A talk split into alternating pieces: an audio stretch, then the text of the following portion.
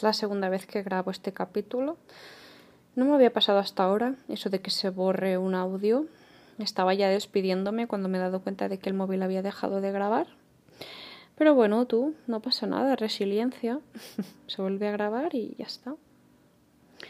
Si hoy es una lavadora de fondo, em, lo siento, algún vecino la ha puesto ahora y podría ir y apagársela, pero no lo veo muy civilizado. Así que vamos a tener que aguantarnos un poquito, tanto vosotros como yo.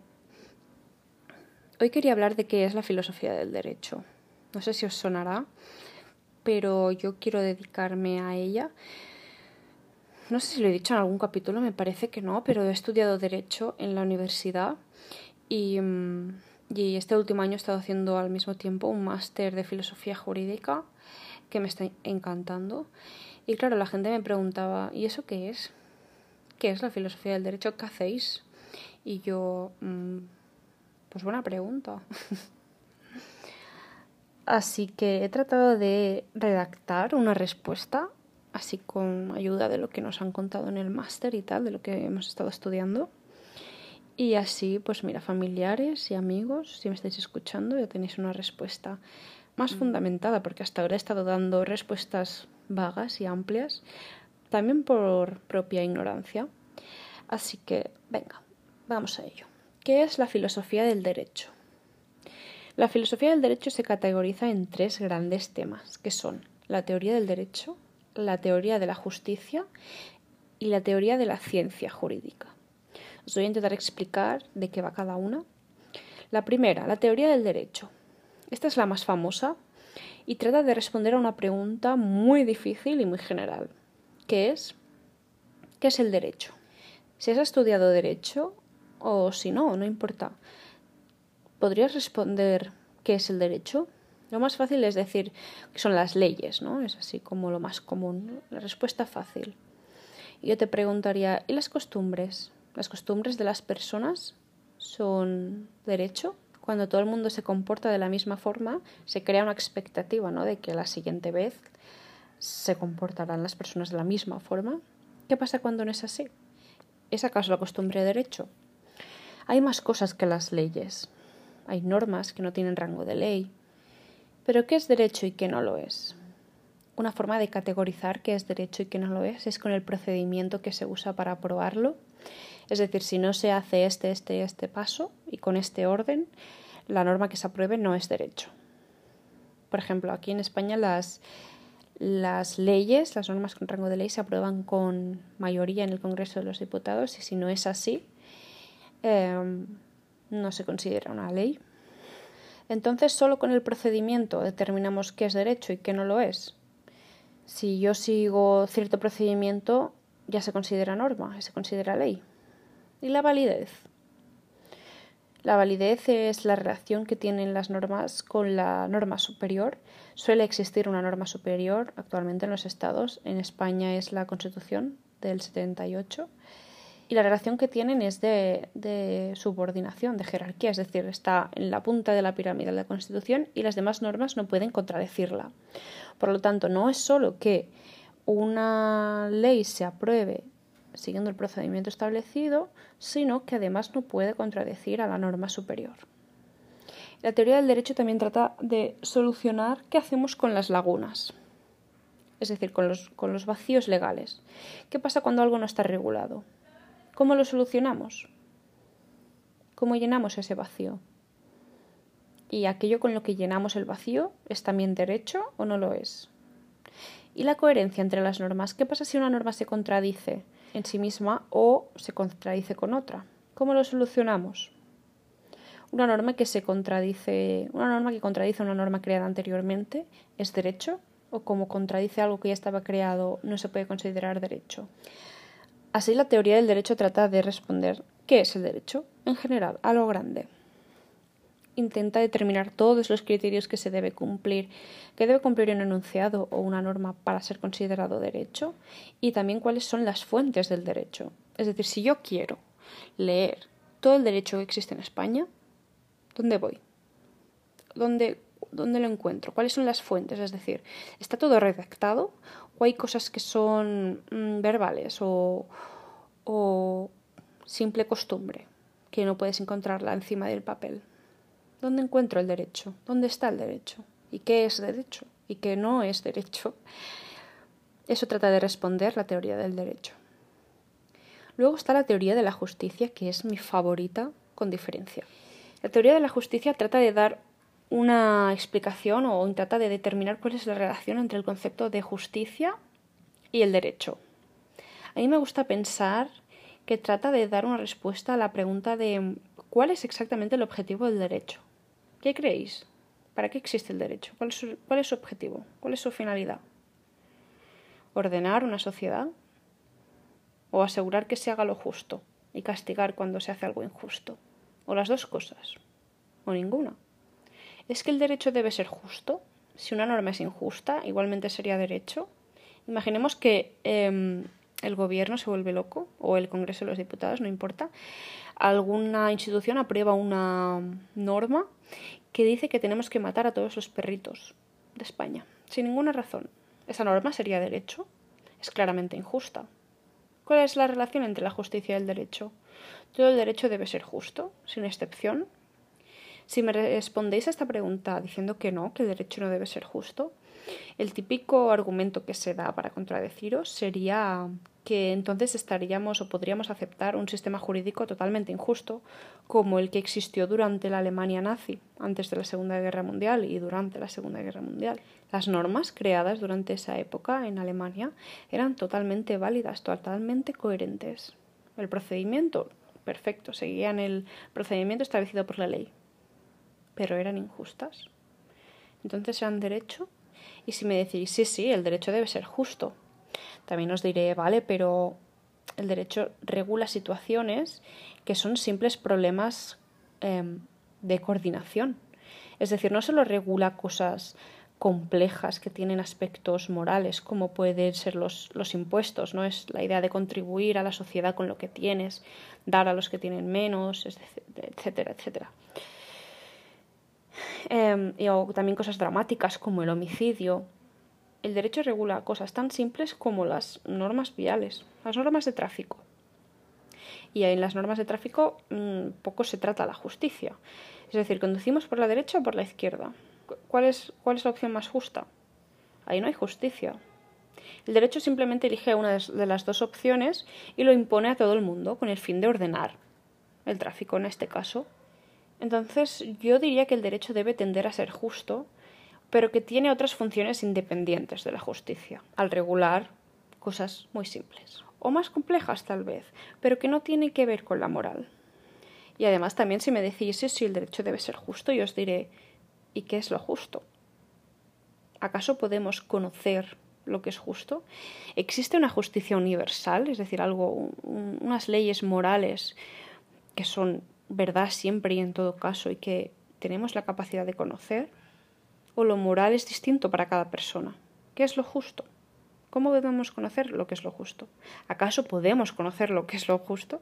¿No es distinto para cada persona o no depende del caso concreto? ¿Cómo puede el derecho adaptarse a algo tan particular y que es tan singular, individual?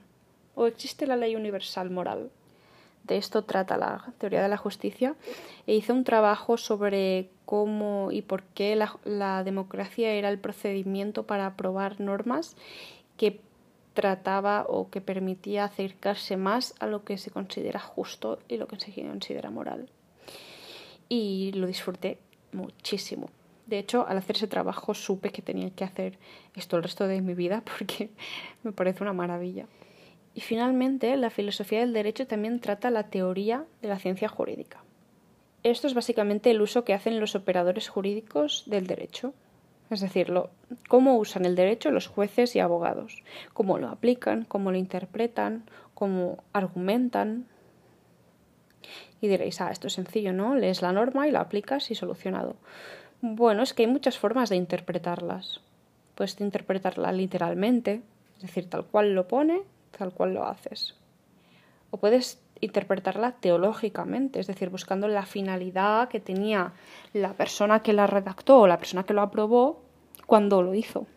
Es decir, por poneros un ejemplo, quieres ir a un restaurante y en la puerta pone em, que no pueden entrar animales. ¿Cuál es la finalidad de esa norma? ¿Cuál es el objetivo de esa norma?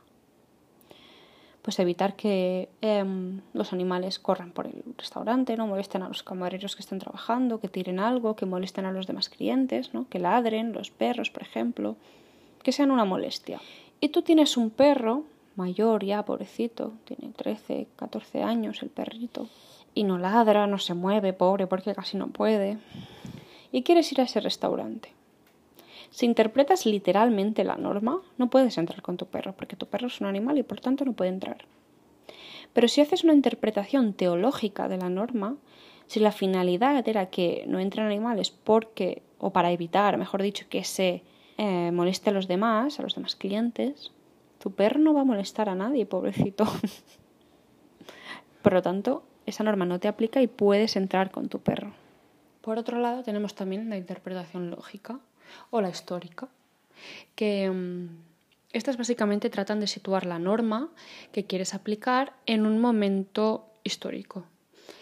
La interpretación lógica sitúa la norma o la interpreta según la mentalidad de la sociedad actual y en cambio la interpretación histórica em, busca más eh, cómo pensaban las personas o cómo la interpretarían, cómo la aplicarían las personas em, en el momento en el que se creó la norma.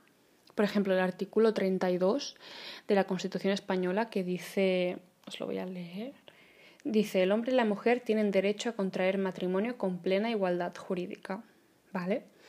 Si hacemos una interpretación lógica y ponemos este artículo ahora, lo interpretaremos diciendo que el hombre y también la mujer tienen derecho a contraer matrimonio. Es decir, que lo contraigan con quien quieran y por tanto se em, acepta o se, se incluye el matrimonio homosexual porque la mentalidad de la sociedad actual lo acepta, lo incluye. Pero en cambio, si hacemos una interpretación histórica de este artículo y nos vamos al 1800, ay, sí, al 1800, al 1978, cuando se aprobó la Constitución, no creo que en ese momento tuviesen en cuenta eh, el matrimonio homosexual ni quisiesen que fuese incluido en este artículo. Dice, el hombre y la mujer tienen derecho a contraer matrimonio con plena igualdad jurídica. La interpretación sería, el hombre y la mujer juntos tienen derecho a contraer matrimonio. Entonces, es verdad que las palabras tienen un significado, pero al mismo tiempo se pueden interpretar, se puede dar un mensaje, un, significado, un sentido distinto y a veces incluso contradictorio entre sí, aunque las palabras y los enunciados sean exactamente el mismo. Entonces, ¿cómo aplicamos las normas? ¿Cómo las interpretamos? De eso trata la teoría de la ciencia jurídica.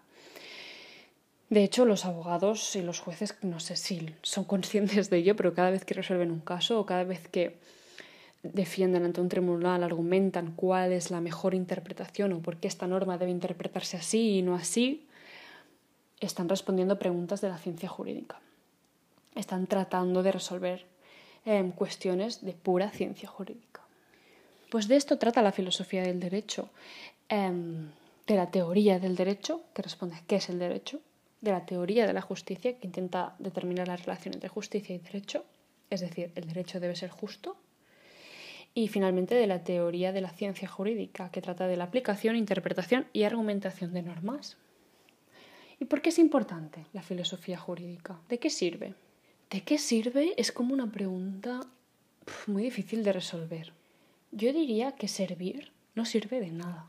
O sea, si, si tratas de ver el derecho como como normas que resuelven em, problemas prácticos, problemas reales, problemas concretos que tiene un individuo en concreto, la filosofía jurídica a ese individuo no le sirve de nada. A mí me gusta verlo como mm, tú puedes ver al derecho como algo práctico y concreto aplicado a la realidad o puedes alejarte, verlo desde una perspectiva más general más lejana y ver todo aquello que incluye, todas aquellas preguntas que trata de resolver. He mencionado ¿no? que los abogados responden preguntas de ciencia jurídica cuando tratan de resolver casos o ayudar a los clientes. Sí, pero también tratan eh, teoría del derecho. Cuando hay una laguna o cuando tratan de defender la invalidez de una norma, no, esta norma no debe aplicarse en este caso porque, señoría, es inválida. Eso es teoría del derecho. O la coherencia cuando se trata de dos normas que se contradicen también. Incluso cuando ya vamos a temas un poquito más complejos de derechos fundamentales que se tratan ante el Tribunal Constitucional, es pura teoría de la justicia, que es justo. Es moral, los, los derechos fundamentales tienen carácter puramente moral. El derecho a la vida, el derecho a la dignidad, el derecho a la igualdad, son conceptos morales. Entonces, ¿de qué sirve?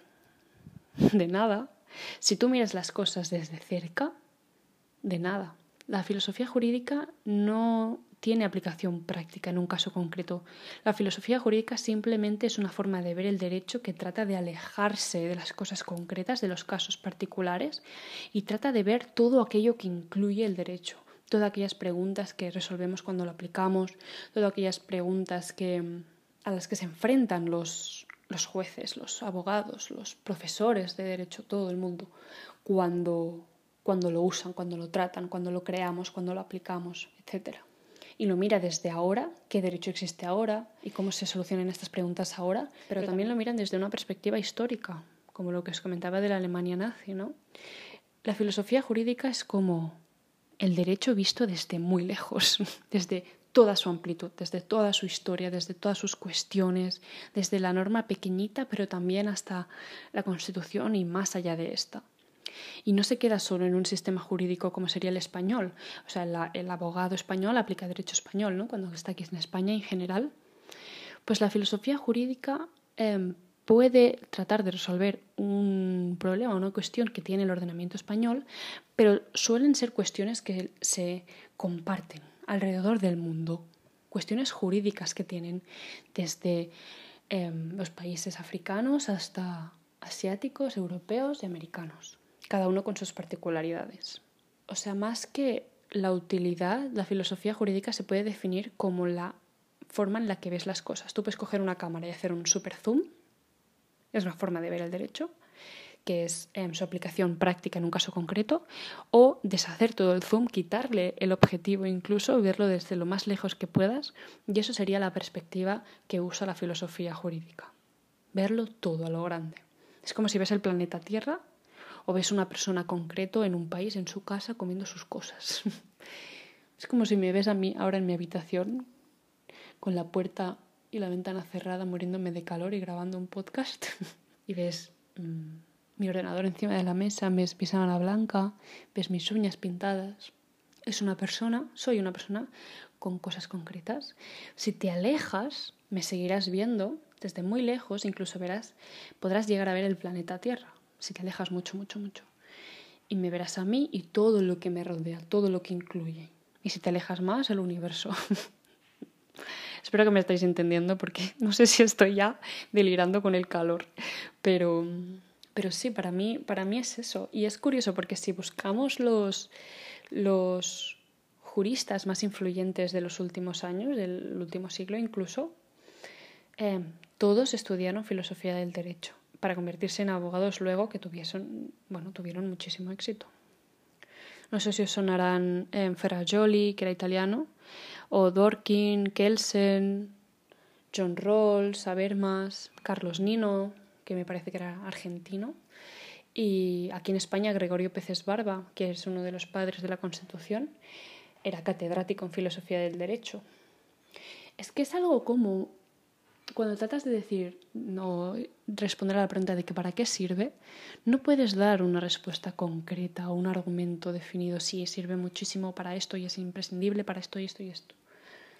Yo diría que sirve para no tener miopía, para no tener que ver las cosas muy de cerca, para quedarte siempre con tu cliente y, y lo que tienes delante, que eso está genial, es, al final es lo que te va a dar dinero si eres abogado y para ti sirve de eso el derecho de dar respuesta a casos concretos y ayudar a clientes concretos, individuos concretos, con vidas concretas, en un lugar concreto, pero, pero siempre teniendo como recordando que estás tratando con algo enorme. El derecho es algo enorme y tremendamente complejo y que si te alejas y un día te apetece verlo desde lejos, vas a flipar.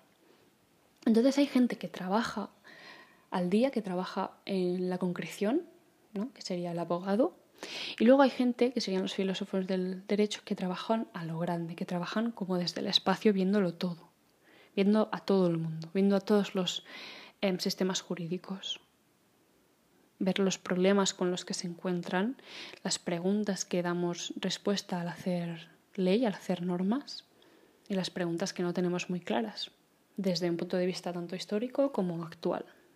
A mí me fascina la filosofía del derecho, me fascina la filosofía en general, pero la filosofía del derecho me parece muy interesante porque tiene tanto aspectos morales como sociológicos, como históricos. Voy a encender el ventilador y me voy a poner a editar este capítulo. Espero que os haya gustado. Sé que ha sido bastante distinto a lo que a los temas de los que suelo hablar, los temas que suelo tratar, pero no sé, me parecía interesante. Al final es mi podcast y adoro la filosofía del derecho y adoro mi podcast, así que los he unido. Em, lo dicho, espero que os haya gustado un montón y si tenéis preguntas sobre el tema ya sabéis dónde estoy y os deseo un feliz comienzo de agosto. Venga, hasta pronto.